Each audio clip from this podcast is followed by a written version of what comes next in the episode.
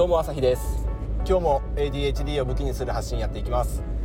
このチャンネルは ADHD 当事者でうつ病診断も受けている僕が営業職としてどのように働いているかを毎日平日17時から発信しています。今日は HSP テーマでちょっと話してみようと思います。HSP ですか皆さん？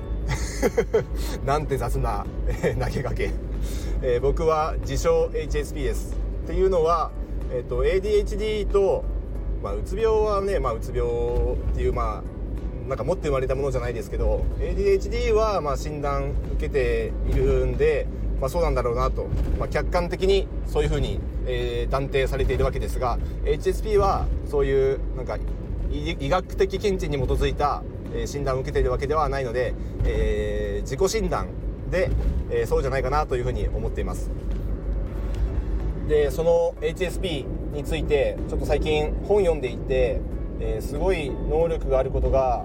え分かってきました。でまあ全てを話すとちょっと本1冊分になっちゃうんで、あのかいつまんで一番いいなって思ったところは HSP って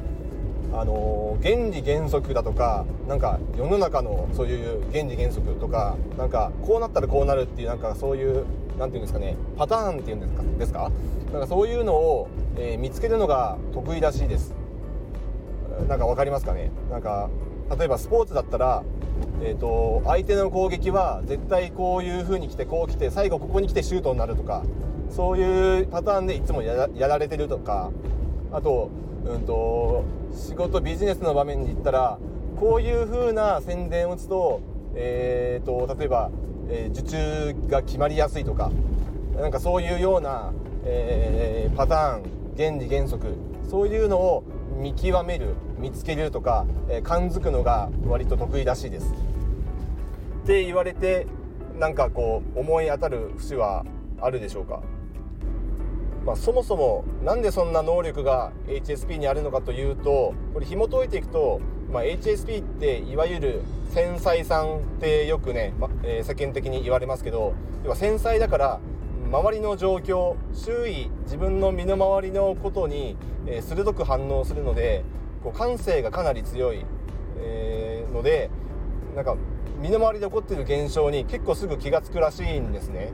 だから、えーと、例えばフィールド上にいる、えー、サッカー選手だったら、えーと、こうあの人がここにいる時ここに隙が生まれやすいとか、えー、このタイミングでいつも後ろに走られるとかそういうようなことに気づくらしいこう察知する能力が高いらしいので、えー、そういう意味で HSP ってあのアスリートに多いとか、まあ、競技でいうと、まあ、球技とか、まあ、サッカー、えー、バスケえー、あと何でしょうラグビーとかなんかそういうようなスポーツ選手には HSP が多いっていう研究結果もあるそうですで一方で ADHD も結構アスリートに多いとか経営者に多いとかいうふうに言われるので HSP と ADHD の、えー、特性を併せ持ってる人って多分世の中結構いると思うんですよね。ってなった時にあの自分は HSP だからとか ADHD だからとかそういうこう負い目を全くあの感じることは一切ないとむしろ自分はそういう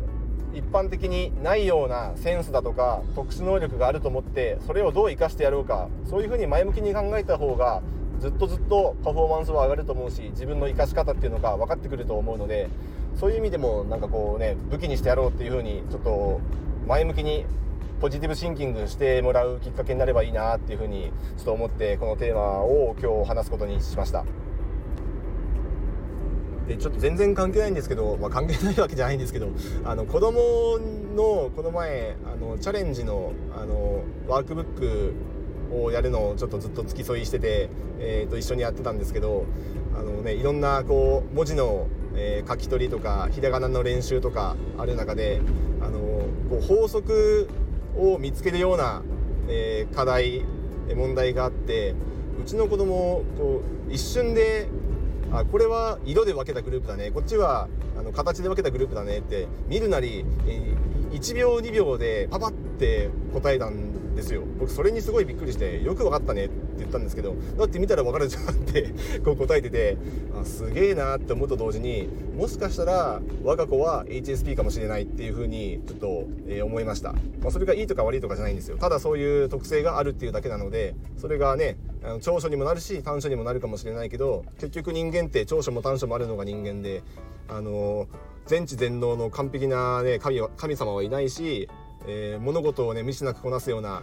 人がいたとしたらそれはおそらくあの AI でありロボットだと思うのでそういうミスがあったりあの長所とか短所とかあったりするっていうのは別にあのいいこと悪いことではなくそれが人間だと思うのであの、ね、そこについて僕は自分の子供に対して何とも思ってないんですけど、うんと、だからそういう特性があるんだとしたら、えー、繊細かもしれない。だからこういうような、えーと育児方法を取った方がいいんじゃないかとかこういう風にした方が自分の子供は伸びるんじゃないか。逆にこう言ったら傷つくかもしれないとかそういうような考え方試行錯誤で子供と接していくことがやっぱり僕自身もいいんじゃないかなと思ってるんでちょっと一つの気づきがあってなんかこの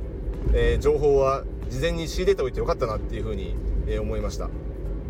ちなみに僕自身はちょっとあんまりそのパターンを見つけるのが原理原則を見つけるのが得意かと言われたらあんまり今のところ心当たりはないんですけど逆に苦手なこととしてなんか空間把握とか空間図形とかなんか展開図とか数学で言うとあんまり得意じゃなかったんですけどなんか自分の子供のあのワークを解くのを見ていて同じような問題はなんか苦手そうなところがあったのでやっぱりなんだろうなこう自分の子供って自分って似てるのかなっていう あの HSP とは全然関係ないですけど。でもなんかそういうね、あの得意不得意が多分きっちり分かれてくるっていうのがそういうね特性の一つだと思うので、まあ、だったら得意なところでもう思いっきり、えー、仕事させてやれば、えー、生かしてやればいいんじゃないかなって思うだけなので、まあ、そういうふうにちょっと思いました。HSP、えー、自分の生かし方他にもいっぱいあると思うので結構営業向きらしいですよ HSP そういう風に考えたらちょっと僕も当てはまるかなと思うんですけどなんかこう売りつけるのが苦手っていうか好きじゃないというか、まあ、売りつけられる相手の気持ちが分かるからとか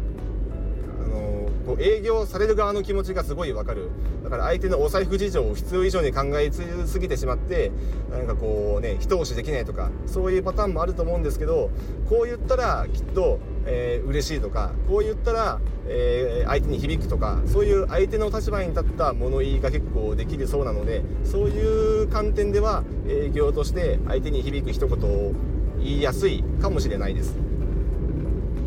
だからねその辺も含めてセールストークとかを考えたら営業向きの HSP さんがもしかしたら輝く場面が出てくるかもしれないなというふうに思いましたのでちょっとそこは今日の HSP テーマからは若干打足ですがあのおまけでした。いや最近はその発達障害関係の情報書籍すごい増えてる感じがするんでなんか面白いというかなんかこう認知度も高まってるしそういう特性をとどう向き合っていけばいいのかっていうそういう専門書もかなり出てきてるのでなんかね読みたい本僕もいっぱいあって尽きないんですけどなんかおすすめの本とかなんかこういうサイトがあの参考になるよとかなんかそういうのもあったらぜひぜひ教えてください。ということでこういう感じでこれからも話していきますのでまたよかったら聞いてください。ではまた。